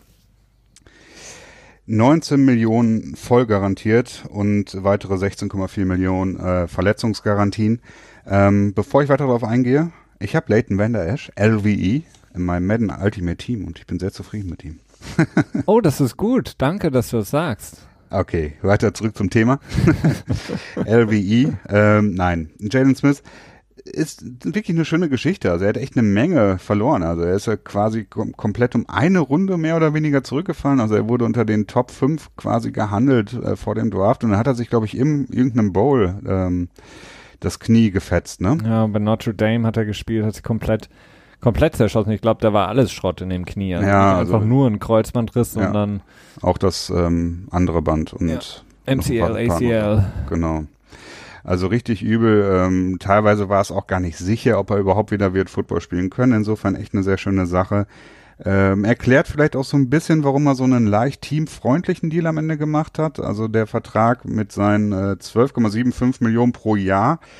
Ähm, vom Value her ist er vielleicht okay, okay-ish, würde ich vielleicht sagen. Ähm, aber die Garantiestrukturen, vor allen Dingen die Länge gefällt mir ja nicht so gut. Ne? Das sind am Ende sind äh, sechs Jahre, an die er sich bindet und in sechs Jahren wird das Gehalt, wenn er weiterhin so gut spielen sollte, wie er jetzt spielt, ähm, dann auf jeden Fall nicht mehr okay sein. Ne? Ja, aber bis dahin, nicht mehr marktgerecht, bis ne? dahin kann er nachverhandeln. Ähm, ja, wenn, er aber sich, dann, wenn er sich derartig weiterentwickelt und auf dem Level weiterspielen wird, werden die Cowboys ähm, es sei denn, Jerry Jones lang. sagt irgendwann Jalen Who und äh, gibt ihm kein Geld mehr, dann, aber ich denke mal nicht. Also klar. Ja, es ist schwierig. Also ja. sechs Jahre. Du siehst es jetzt bei Julio Jones, was sehr viele Probleme hat, seinen Vertrag nachzuverhandeln. Die meisten Teams sagen halt grundsätzlich bei nicht äh, ähm, frühestens ein Jahr vor Vertragsende. Ähm, gibt es ein paar Ausnahmen, wo man dann vielleicht doch mal sagt, okay, zwei Jahre bevor es losgeht, speziell natürlich Tony bei Rookies. Da, Brown, da kommen wir gleich noch hin. Na gut, das ist ein Spezialfall auch wieder. ne? ähm, aber das ist schon schwierig da als, als äh, Spieler, wenn du noch zwei Jahre laufenden Vertrag hast, zu sagen, so, hey, ich möchte mal eine Neuanpassung haben, dann wird man meistens eigentlich doch eher weggeschickt. Ähm, deswegen die Länge bin ich nicht ganz so ein Fan von. Und äh, ich hatte noch was, lass mich kurz auf meine Notizen schauen. Hatte ich nicht noch was rausgeschrieben? Wahrscheinlich nicht. Mm, ah ja, doch, ja, doch, ist ganz nett. Also die, die, die Struktur zumindest für die, für Jahr drei und vier hast du im fünften Liga-Jahr dann, dass die Injury Guarantee zu einer vollen Garantie wird. Und das ist natürlich immer sehr schön, wenn das halt früh im Jahr gelingt, das einzubauen. Ähm, das macht es natürlich schon mal ein bisschen komfortabler, dass du dann zumindest nicht irgendwie im September rausfliegst oder im September gefragt wirst, ob du nicht auch mit ein bisschen weniger Gehalt zufrieden wärst. Sowieso nicht. Ähm, genau, das, das ist gut. Da können wir vielleicht noch kurz anschließen. Ähm, die Aussage von Jerry Jones ist mal wieder total daneben, wie eigentlich vieles von Jerry Jones, der sich geäußert hatte zum Thema Sieg Elliott, als er gesagt hatte, Sieg Who, in, nach dem Motto, wer ist es überhaupt? Was stellt er für Forderungen? Jerry Jones hat uns nicht sich äh, entschuldigt, sondern eher noch einen draufgesattelt und hat gesagt, er hätte sich das jetzt verdient, so über mhm. Zeke Elliott zu sprechen. Ich glaube, Jerry Jones hat sich gar nicht verdient, über irgendjemanden in irgendeiner Form derartig zu sprechen. Ähm, egal welcher Spieler, egal was er meinetwegen für den Spieler gemacht hat. Ähm, da sollte Jerry Jones sich doch überlegen, was er sagt, denn verdient, über irgendeinen Spieler so zu reden, hat er nicht, wird er auch nie.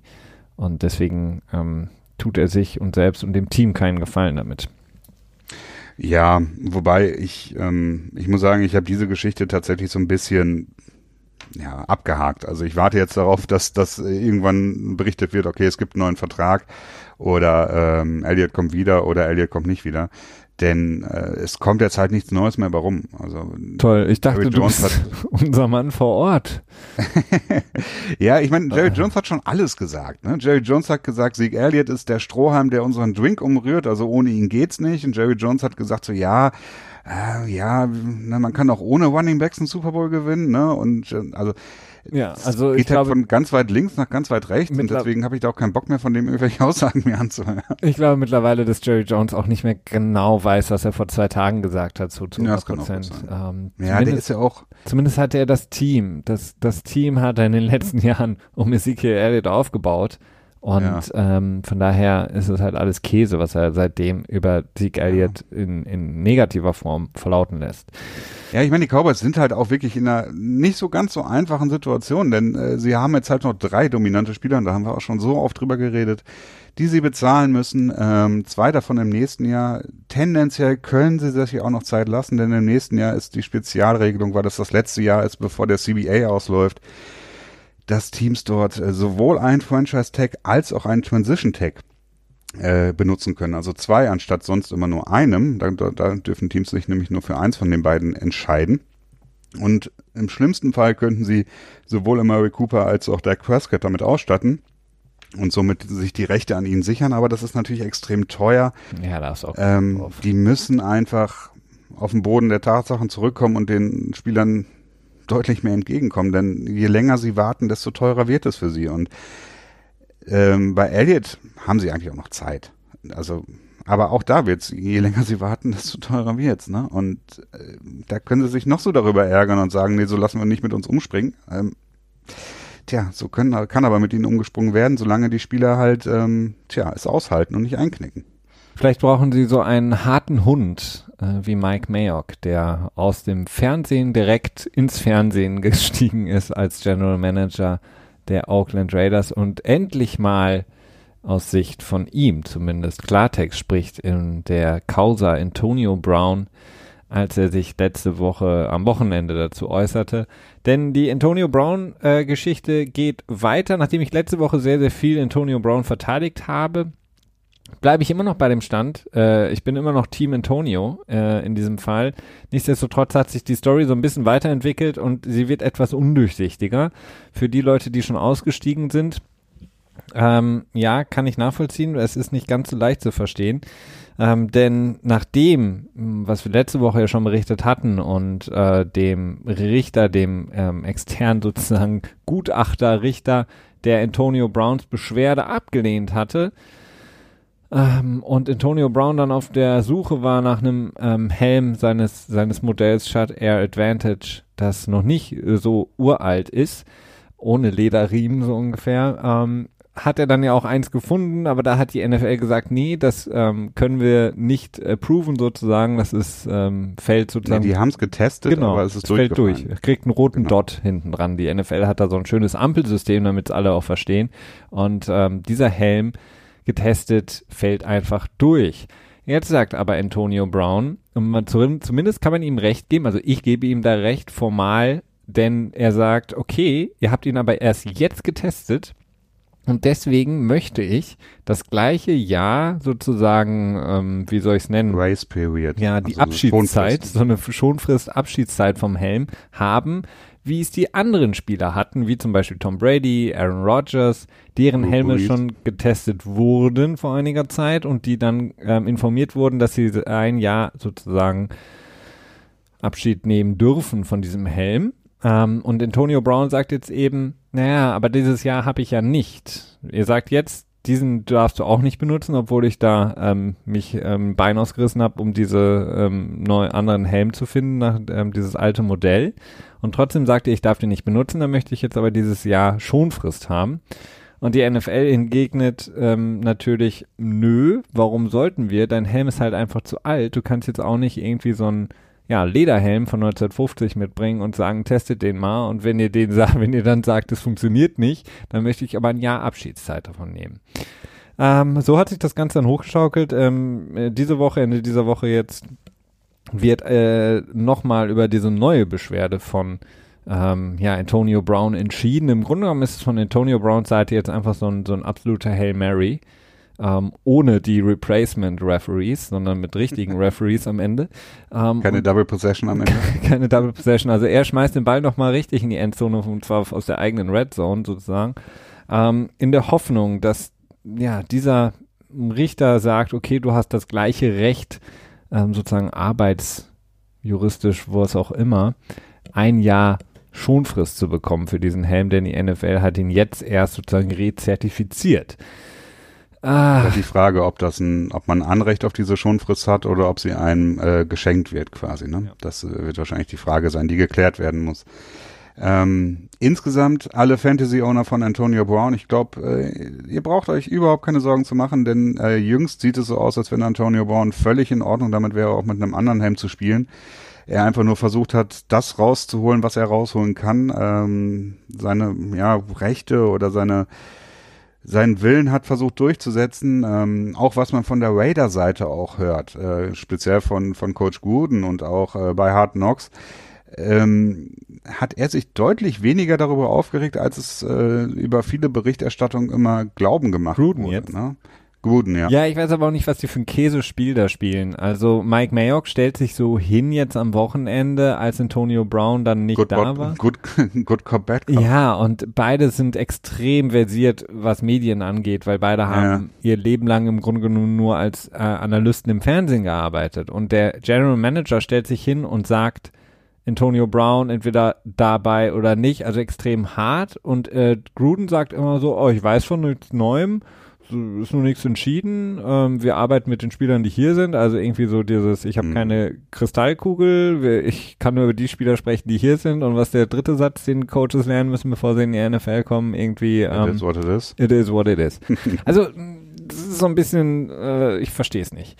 Ja, ich Und auf glaube, dass es einfach eine Medienbespielung ist. Also Auf der anderen Seite hast du halt Antonio Brown, der relativ wenig sagt. Und das Problem ist halt, dass er einen Agenten hat, der im Grunde genommen sich eigentlich auch nur selber profilieren möchte. Also dass der, der größte Selbstdarsteller unter den Agenten, nämlich Drew Rosenhaus, der auch gerne gefürchtet bei General Managern in sehr gefürchtet, Liga, ja. Wenn der aufs Trainingsfeld kommt, dann zucken alle zusammen. Ähm, und äh, ich weiß nicht, war Hast er. du nicht irgendwie sein, sein Handy irgendwie ein bisschen verbuggt Oh und ja. dann so ein Gespräch aufgenommen? Gott sei Dank haben äh, liegen dem ähm, NFL Tuesday hier ähm, aus einer Quelle, die wir nicht nennen dürfen, sonst wird derjenige gefeuert von Freddy Kitchen. Snowden.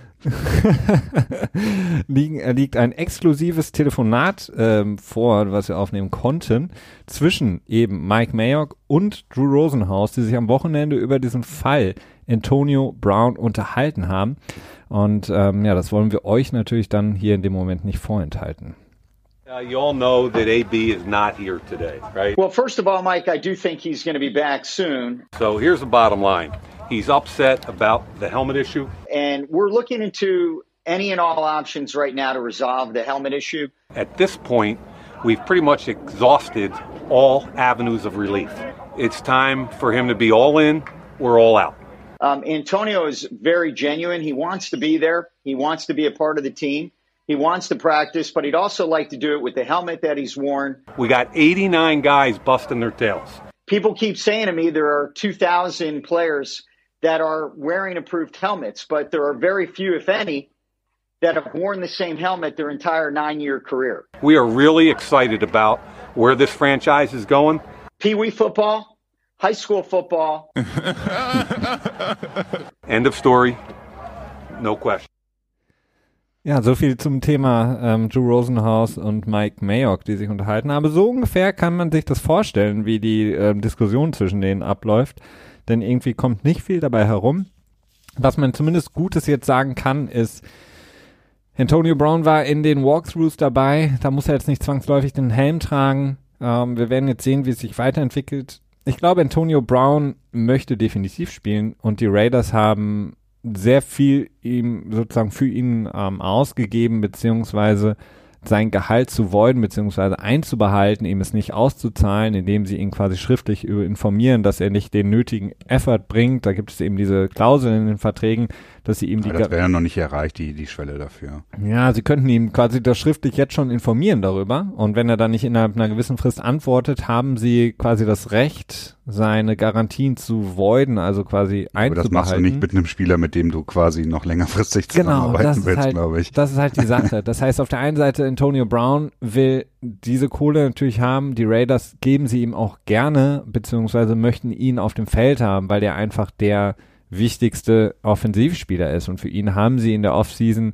ähm, ausge was ausgegeben, Dritt- und Fünftrunden-Pick haben sie abgegeben, haben seinen Vertrag nochmal versüßt für ihn, verbessert das Ganze. Alle wollen ihn im Grunde genommen da haben. Deswegen glaube ich auch, dass ähm, sich die Seiten beide einigen können und niemand da jetzt mit einer Schlammschacht anfangen muss und irgendwie die, weiß nicht, die 30 Millionen, die noch garantiert sind, äh, einzubehalten. Das glaube ich nicht. Deswegen hoffen wir einfach mal, dass es bald der Fall sein wird. Ja, also ich meine gehört zu haben, bei Twitter gestern gelesen zu haben, dass Antonio Brown gestern wieder beim Training, also am Montag sich schon wieder zurückgemeldet hatte. Äh, da war aber nur ein Walkthrough und am Dienstag gestern war er wieder am Start und auch auf dem Feld, meine ich. Äh, mit einem neuen Helm. Mit einem neuen genau. Helm. Und zu, über Oh, den hat er gesagt, dass er ugly gemacht. as fuck ist oder so. Äh, ugly AF. also insofern, äh, ja. Ja, es ist schwierig. Im, am Ende ist es wirklich eine, eine, eine grobe Non-Story, die Nein. Das ist eine Ja, Story, Story. eine Non-Story, die durch Michael Silver war das, glaube ich, der in einem 20 Tweet langen äh, Twitter-Thread äh, diese ganze Geschichte aufgebauscht hat. Ähm, ja, also ähm, und halt auch viel entweder Versagen von von Seiten der Raiders in der Kommunikation oder halt äh, bewusste Medienbespielung. Das ist natürlich nicht so ganz so leicht festzustellen, äh, was da, ob da eine Intention bei war oder nicht. Ja. Was Medienmusik ähm, angeht, hat die NFL eine neue Partnerschaft geschlossen. Das sorgt auf jeden Fall und müssen wir auf jeden Fall besprechen für einige Irritationen, denn die NFL hat Rock Nation und in Person Jay-Z als Kooperationspartner gefunden für die ja, Medienberatung, ähm, sprich, man könnte jetzt, ich, ich habe nur nicht so ganz verstanden, worin wirklich dieser Deal besteht, aber ähm, vielleicht Die sowas. produzieren die Halftime-Show mit Okay. und äh, engagieren sich zusammen, um äh, dieses Social Justice Reform Organization, blablabla, was im Zuge der, der äh, Kaepernick-Knie-Geschichte und äh, den geleakten, geleakt, geleakt N, ähm, ja, bitte. Mitschnitten aus den aus den Owner Meetings und so weiter quasi entstanden ist. Also diese Social Justice Reform Group In Initiative, ich weiß nicht genau, wie sie heißt, wo auch Malcolm Jenkins und ähm, die Mhm. McCourty Brüder, glaube ich, und noch einige andere Spieler drin vertreten sind und die quasi ähm, als Sellout äh, betrachtet wird von sowohl Kaepernick, ich weiß nicht, ob er sich dazu geäußert hat, aber ich vermute, vermute es mal und auch Eric Reed hat es ja als zu Jay-Z äh, jetzt, ja. Beide haben sich genau und das also, hat er auch Genau. Und da kümmert sich die Gruppe, äh, die Firma von Jay-Z drum, um da, keine Ahnung, medienwirksam auszumachen oder so. Ich habe keine Ahnung. Ja, das Problem ist halt, und ähm, also zumindest wird erzählt, dass Jay-Z mit Colin Kaepernick längere Zeit telefoniert hätte. Ähm, das Gespräch wohl nicht so gut gelaufen ist. Colin Kaepernick selber sich nicht dazu geäußert hat. Eric Reed hat sich aber dazu geäußert und hat eben diesen Deal ähm, verurteilt im Sinne von, das ist, so wie du sagst, ein relativ einfacher Buyout. Die NFL denkt, sie könnte damit das Rassismusproblem, das Problem, was in der NFL so lange unter den Teppich gekehrt wurde, weiterhin sozusagen schön spielen, dadurch, dass sie eben Jay-Z holen, Rock Nation. Ähm, Jay-Z selber sagt, ähm, er ist nicht dafür da, um für Colin Kaepernick jetzt einen neuen Job zu finden. Ähm, er sagt selber auch, und das hat Eric Reed nochmal eben sehr übel genommen, es geht hier nicht schon lange nicht mehr ums Knien bei der Nationalhymne, sondern er möchte quasi für Millionen von Menschen etwas tun und etwas erreichen. Und Eric Reed sagt, und ich bin da eher auf Seite von Eric Reed, ähm, dass es hier in erster Linie um ein reines Profit-Ding ähm, geht, denn ähm, Jay-Z ist extrem, extrem gut ähm, vernetzt und macht extrem viel Kohle, nicht nur im Basketball, sondern jetzt auch eben über diese Kooperation mit der NFL. Und ich glaube auch, also das, was die NFL, seitdem sie ähm, die Zahlungen gezahlt haben an Colin Kaepernick und Eric Reed ähm, in der außergerichtlichen Einigung, ähm, feuern sie weiterhin Pfeile in Richtung Colin Kaepernick ab, ähm, so ein bisschen unter, unter dem Radar, aber sie kommen an bei Colin Kaepernick und im Grunde genommen ist das ein Zeichen dafür, dass sie sagen, okay, es interessiert uns weiterhin Scheißdreck und das Problem können wir medienwirksam jetzt erstmal lösen durch den Handschlag zwischen Jay-Z und Roger Goodell. Vor allen Dingen, dass der Deal verkündet wurde an dem dreijährigen Jahrestag von dem er als Colin Kaepernick sich das erste Mal hingekniet mhm. hat während der Nationalhymne, ist natürlich auch bezeichnend mhm. und relativ offensichtlich, denn zumindest das Board, die Leute, die da sind, wissen ganz genau, warum das Ganze überhaupt erst entstanden ist. Und das war das erste Mal, als Colin Kaepernick sich hingekniet hat. Wenn man an dem Tag, drei Jahre später, genau diesen Deal verkündet, ist es relativ offensichtlich. Und auch Leute wie Malcolm Jenkins sind ja auch häufig in die Kritik geraten, auch von Eric Ja, Reed. aber die versuchen es halt gerade als Erfolg zu verkaufen, ne? Ja, ja, klar und es halt zu, ähm, zu assimilieren, wenn du so möchtest. Ja. Also sehr schwierig. Jay-Z will auch gleichzeitig äh, oder wird, das hat TMZ berichtet, auch bald ähm, ähm, Minoritätsbesitzer sein in einem Team. Ist das richtig? Ja. Minority Owner ja. oder Minority Interest Stake. Ähm, es sieht alles so aus, als wenn er sich darauf vorbereitet, auch selber äh, mittelfristig ein Team zu kaufen. Ich glaube, genug Kohle haben die beiden insgesamt. Ja. Äh, sie müssen ja nicht die vollen 2,5 Milliarden oder wie auch immer aufbringen. Das reicht ja, wenn sie, oh Gott, jetzt muss ich überlegen, ich glaube, mindestens 30 Prozent selber in Cash haben. Und dann den Rest musst du irgendwie als ähm, ja, so Art Bürgschaften oder, so. oder, irgendwie so vorweisen genau. können aber auch nur mit 24 Personen äh, oder legale Personen äh, etwas komplizierter, aber auch ein anderes Thema.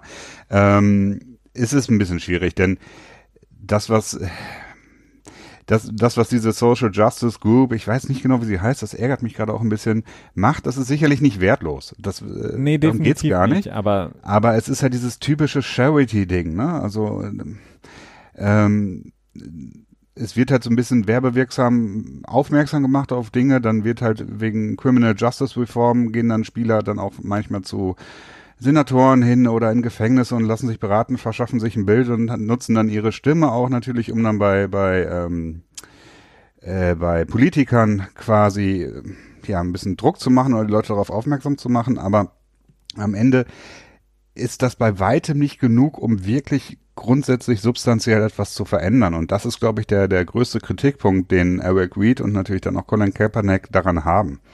Absolut. Also es ist, es ist ja sowieso ein Problem, dass ähm, der, der wirkliche Protest, der ist von Eric Reed und Colin Kaepernick. Wir können auch Kenny Stills so ein bisschen mit reinnehmen, ähm, wirklich durchgezogen, denn sie setzen im Grunde genommen ihre ähm, ihre Karriere in der NFL aufs Spiel. Und Colin Kaepernick ist derjenige, der es so durchgezogen hat, dass er von der NFL weiterhin missachtet wird. Wir haben es jetzt wieder gesehen, Cody Kessler bei den Eagles ist mit der Concussion raus, Nate Zutfeld ist raus, verletzt. Wen holen die Eagles als Quarterback, um Carson Wentz irgendwie so ein bisschen Backup-Rolle spielen zu können, denn der verletzt sich ja auch recht schnell mal.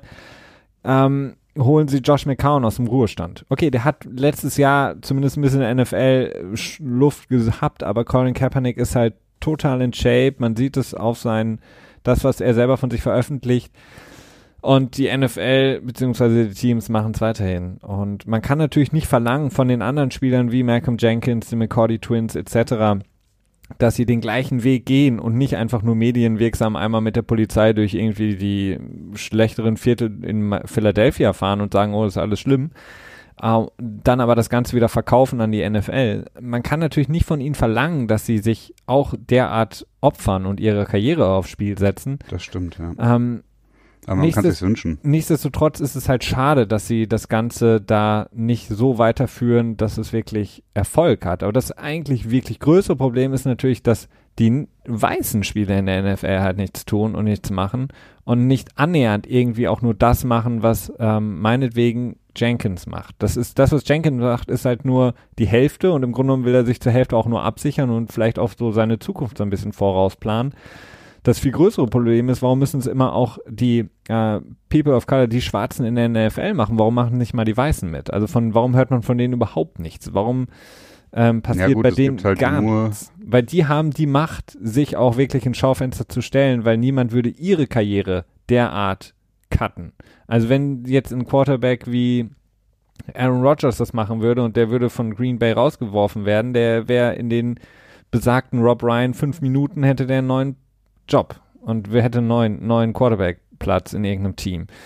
Ähm, deswegen, also von den weißen Quarterbacks müsste halt was kommen, von den weißen Spielern generell in der ja, Liga. Vielleicht auch generell von Quarterbacks, ne? Ich das, also jetzt Colin Kaepernick natürlich, äh, aber Colin Kaepernick war halt nicht so etabliert, also der war halt ja, ein ja, gestandener Franchise-Quarterback. Ich meine, da streiten wir gerne drüber. Ja, er hat den Super Bowl fast gewonnen mit den San Francisco 49ers und hätten sie ihn gewonnen gegen die Baltimore Ravens, dann wäre er der Super Bowl MVP geworden. Und dann würden wir hier von, Ja, aber er war, jetzt zu dem Zeitpunkt kein Top 10 Quarterback mehr. Doch, ne? finde ich schon. Na, das finde ich nicht. Also Fringe, also so vielleicht an der Grenze dazu. Aber ich meine jetzt ein Cam Newton, der würde nicht einfach rausgeschmissen werden. Also schon gar nicht, weil es ein deutlich angenehmeres Team ist, vermutlicherweise. Äh, aber Cam Newton äh, würde von seinem Skill her, meines Erachtens, wenn er diesen Prozess machen würde, den Colin Kaepernick getan hat, glaube ich nicht äh, dieselben Repressalien erfahren. Ja, ich weiß es nicht. Ich bin mir da nicht mehr ganz so sicher. Ähm, ähm, aber ja, doch, das ist, das ist, ähm, doch, doch. Also ich, ich, ich würde schon sagen, klar, das hat auch, äh, ich glaube, dass, dass die, die Spielerqualität der, der wichtigere Faktor ist als, äh, als die Hautfarbe in dem Moment. Wobei die Hautfarbe auch ein wichtiger Faktor ist. Ja, wobei wir, da, da, da, da haben wir jetzt momentan ja ein recht aktuelles Beispiel mit ähm, Baker Mayfield. Äh, ich erinnere mich an die Zeiten, in denen ach, in denen Cam Newton nur recht schmallippig bei Pressekonferenzen war, in denen er mhm. manchmal aufgestanden ist und gegangen ist. Der Shitstorm, der ausgebrochen ist, die Medienschelte, die auf ihn eingeprasselt ist, als ähm, er sozusagen sich unhöflich verhalten hat gegenüber den Medienleuten, äh, gegenüber den Reportern und Reporterinnen, die in einem Raum saßen, mhm. denen er die Frage nicht beantwortet. Naja. Ähm, ja, er hat auch viel Scheiße gemacht, als er, er die hat auch seinen Eukos, äh, Eukos Joghurt Werbedeal ja, mit Kanone verloren. Ja, aber er hat auch Sachen verloren, weil er ähm, sich ähm, ähm, äh, sexistisch geäußert hat einfach. Ja. Das war mhm. scheiße. Aber die Male, als er einfach nur keinen Bock hatte und dann als kindisch, äh, kleines Kind, pubertär und ähm, nach dem Super Bowl auch, ne? Ja, genau, hat keine Manieren, wurde er sofort abgestempelt. Baker Mayfield, der irgendwie ähm, beim, beim Baseballspiel die, die, die Bierdose ähm, aufbeißt und irgendwie leer äxt. Ähm, dann jetzt sich über Daniel Jones, den Rookie Quarterback der New York Giants, negativ äußert, indem er sagt, keine Ahnung, was alle von dem haben, warum der überhaupt so hoch gedraftet wurde. Er kann doch nichts, der hat doch kein, hat, hat doch nie wirklich was gewonnen. Was passiert, dass Leute sagen, okay, darf er das? Ist er, ist es okay, wenn er sowas sagt? Alle feiern sein, ich sitze in der Öffentlichkeit und saufe irgendwie Bier aus einer Dose. Meinetwegen kann er machen, aber ähm, hätte das Cam Newton gemacht, wäre die das gleiche wieder passiert, was damals passiert ist, als er die Reporter irgendwie nicht so nett behandelt hat. Dann hätten alle gesagt, ja. das ist irgendwie kindisch, so verhält sich kein Franchise-Quarterback, guckt ja auch Tom Brady an, der trinkt nur Wasser, kein Wunder, dass Cam Newton nie gewinnt. Baker Mayfield ist halt so, okay, er darf sich's erlauben, ist ja cool und toll und Cleveland Browns. Also ich finde, also ich, ich, ich, ähm, ich glaube, grundsätzlich stimme ich dir dazu, ähm, aber ich finde auch, dass Baker Mayfield auch schon durch seine Aussagen schon negativen ähm, Backlash bekommen hat. Ähm, aber du hast recht, wahrscheinlich deutlich weniger, als wenn es jetzt ein Cam Newton oder ein, ähm, ein Russell Wilson gewesen wäre. Das äh, kann schon gut sein. Ähm, was ich mich häufig selber hinterfragt habe, ist, wenn du dir Gronk anschaust, der wurde ja wirklich von allen geliebt, quasi so als, als ähm, Kind gebliebener, goofy, ähm, lustiger Buddy-Typ. Mhm. Ne? Ja. Ähm, wenn du dir Gronks Verhalten vorgestellt hättest und er wäre schwarz gewesen, dann wäre es bestenfalls nicht negativ aufgefallen, oder? Ja, das wäre definitiv negativ ausgelegt ja, worden. Wahrscheinlich schon. Ähm, ja, das ist, das ist schon so eine Sache, klar, das, äh, die Hautfarbe spielt da definitiv eine Rolle. Absolut. Ich ähm, meine, wir haben so viele Beispiele. Jalen Ramsey ist auch so ein Beispiel. Antonio Brown ist ein gutes Beispiel. Ähm, es ist sehr, sehr schnell von Arroganz, sehr, sehr schnell ähm, wird irgendein Verhalten unterstellt, obwohl keiner irgendwie eine Ahnung hat davon. Und das erlauben sich halt Leute, die selbst so wie wir äh, tausend Kilometer entfernt ähm, darüber sprechen. Und das finde ich halt ein Problem. Und beim Baker Mayfield, um das nochmal kurz aufzugreifen, er dieses, diese Stories von wegen, ähm, viele berichten schlecht oder was er auch selber gesagt hat, die alle berichten jetzt schlecht über Cleveland Browns, weil keiner will, dass sie gewinnen und so. Das ist halt alles so ein selbst kreierter Käse, den Cleveland sich jetzt irgendwie selbst aufsetzt, so diesen Hut nach dem Motto, wir sind jetzt auf einmal die super Underdogs und alle wollen eigentlich nicht, dass wir gewinnen, alle wollen weiterhin, dass wir scheitern und alle wollen weiterhin, dass die Browns irgendwie schlecht sind. Das so wie die Patriots letztes Jahr. Ja, das machen sie halt selber. Also das machen sie selber und Baker Mayfield er erlaubt sich sehr viel. Wir erinnern uns an seine Gesten im College, wir erinnern uns jetzt an das, was er gemacht hat und zuletzt jetzt eben, als er Daniel Jones, den armen Rookie Quarterback der Giants, halt. Ja, wobei das war ja nicht so eine, also ich glaube, das komplette Zitat wissen wir nicht. Also das ist etwas, das das GQ Magazine, wo er auf dem Cover war, quasi rausgezogen hat. Ähm, er hat gesagt, dass das Zitat am Ende anders war. Er hat gesagt, er kann sich generell nicht vorstellen, warum ein Quarterback so hoch gedraftet wird. Auch bei mir selber fand ich das komisch. Ich fand es unsinnig. Und so hatte er es auf Daniel Jones bezogen. Sprich, er hat weniger direkt Daniel Jones damit äh, kritisiert, sondern eher, dass man einen Quarterback an Nummer 6 overall draftet.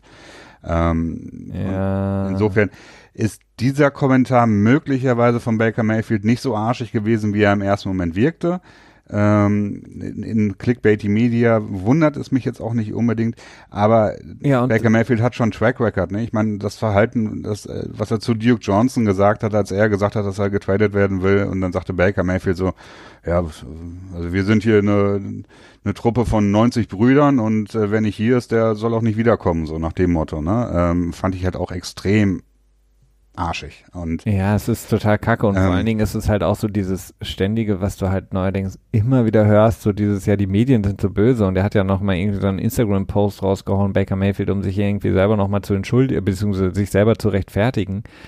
Ähm, es ja, ist halt einfach so, wenn du sowas sagst, so, ja, dann musst du damit leben, dass natürlich aus dem Satz, der meinetwegen aus fünf Schachtelsätzen besteht, ein Teil rausgenommen wird und das dann rausgesetzt wird und das sozusagen so veröffentlicht wird. Dann musst du halt damit klarkommen. Entweder kommst du damit klar oder du bist so dünnhäutig wie Baker Mayfield in dem Moment und versuchst dich dann auch noch selber zu rechtfertigen und machst alles noch viel, viel schlimmer. Also, ähm, und das führt dann halt auch dazu, was Baker Mayfield zwischen den Zeilen damit sagt, ist halt einfach so dieses, ähm, ja, alles ist jetzt, alle, vor allen Dingen alle Profisportler sind alle so weichgespült, also sagen alle das Gleiche vor der Kamera, niemand sagt mehr, was, was er wirklich denkt und so, das ist halt alles so, das trifft halt auch alles nur so in diese komische, bla Typen, Macho-Dings, wir wollen mal auch richtig auf den Putz hauen und so mal wirklich was sagen und nicht nur alles so weichgespült wie die mhm. anderen, die, von denen man nie wirklich eine richtige Wahrheit hört und so ein Scheiß. Es ist halt so, ja, dann höre ich mir lieber zehnmal irgendwas weichgewaschenes an als so ein Bullshit von Baker Mayfield. Und wie gesagt, also Lamar Jackson, stell dir mal vor, ähm, er hätte das gesagt über Daniel Jones. Mhm. Ne? Ja, gut. Ja, ja, das ist, ähm, aber ja, ich, ich will auch gar nicht anzweifeln. Natürlich hat die Hautfarbe was damit zu, äh, deutlich viel damit zu tun. Aber der größere Faktor ist meines Erachtens noch die, die Qualität des Spielers beziehungsweise die Position des Spielers. Ja, Das, klar. ähm, also da, da, da will ich noch nicht von abrücken.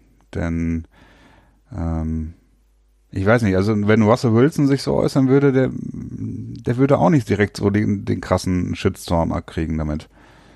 Das ist, ähm, ja, vielleicht. ja, vielleicht, ja, Russell Wilson ist natürlich auch ein sehr ruhiger Mensch, ne? Und dann auch noch so diese Gläubigkeit dabei und so, der ist vielleicht auch, auch so ein schlechtes Beispiel dafür. Diese Gläubigkeit. Ja, dieses, äh, war, war doch irgendwie Ewigkeiten, dass er keinen Sex vor der Ehe haben wollte mit Ja, seiner, genau. mit Ciara oder wie die, dieser Sängerin Wer hat und das so, ne? geglaubt? Hat das bei Instagram ähm, gesagt oder was? Äh, Das wurde irgendwann mal berichtet. Ich habe keine Ahnung, weiß ich nicht. Also interessiert mich am Ende auch nicht. Es ist halt nur, es ist halt dieses Ami-Ding, ne, mit Ja, diesem, Ähm, mit diesem übertriebenen Glauben dann dabei, oder vielleicht auch nicht übertrieben. Das ist natürlich auch jedem selbst überlassen dann wieder. Ich glaube, du Aber kriegst halt ja. schneller einen ähm, Checkmark bei Twitter, wenn du irgendwie so ein ähm, Bibelvers-Stelle mit drin hast. So irgendwie. Äh, äh, Jalen 30.2 oder so. Genau, Jalen gibt's wahrscheinlich nicht. Michael oder Hashtag Bergpredigt. Kiem. Genau. Denn sie wanderten im dunklen Tal. Eine, eine Sache, die mir noch einfällt, ähm, die auf jeden Fall äh, interessant war, war, wir hatten über Jay-Z gesprochen und ich hatte Kenny Stills angesprochen, der ja auch so ein bisschen mit seinem Owner angebundelt äh, äh, ja, ging. der ist rausgeflogen aus der Gruppe, ne? Wer ist rausgeflogen aus der Gruppe? Ähm, der Owner, Steve Ross? ist richtig. Ja. Steve oder Steven? Keine Ahnung, wahrscheinlich Steven. Ähm, Drei ja, der, der noch. war nämlich auch in dieser in dieser Social Justice Gruppe von der NFL. Das ist ja so eine, ne, da sind Owner drin, Team Presidents und, und Spielervertreter und bla und bla und bla.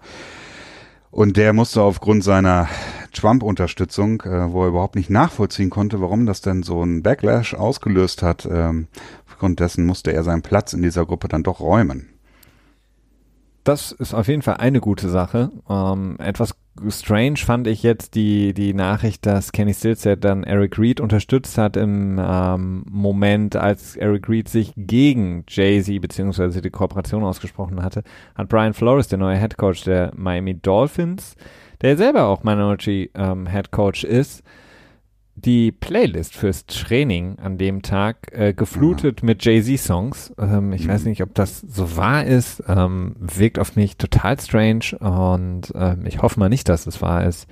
Ähm, aber naja, das so als sozusagen als Nach Nachdenkelchen für den Rest der Woche, bis wir uns dann wieder hören dann irgendwann. Ne? Genau. Und ähm, Lange Folge war's. das, das letzte Wort gebührt dir, Christian. Äh, pff, jetzt überrumpelst du mich. ähm, die Running Backs wollen eine eigene, äh, eigene, eine eigene äh, Union, also eine eigene Gewerkschaft gründen. Finde ich gut. Mal Ja. gucken, was draus wird.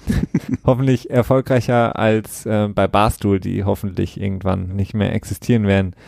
Ähm, hoffentlich wird dann keiner dieser Running Backs gefeuert, wenn sie versuchen, eine Gewerkschaft Eine zu gründen. Gewerkschaft zu gründen.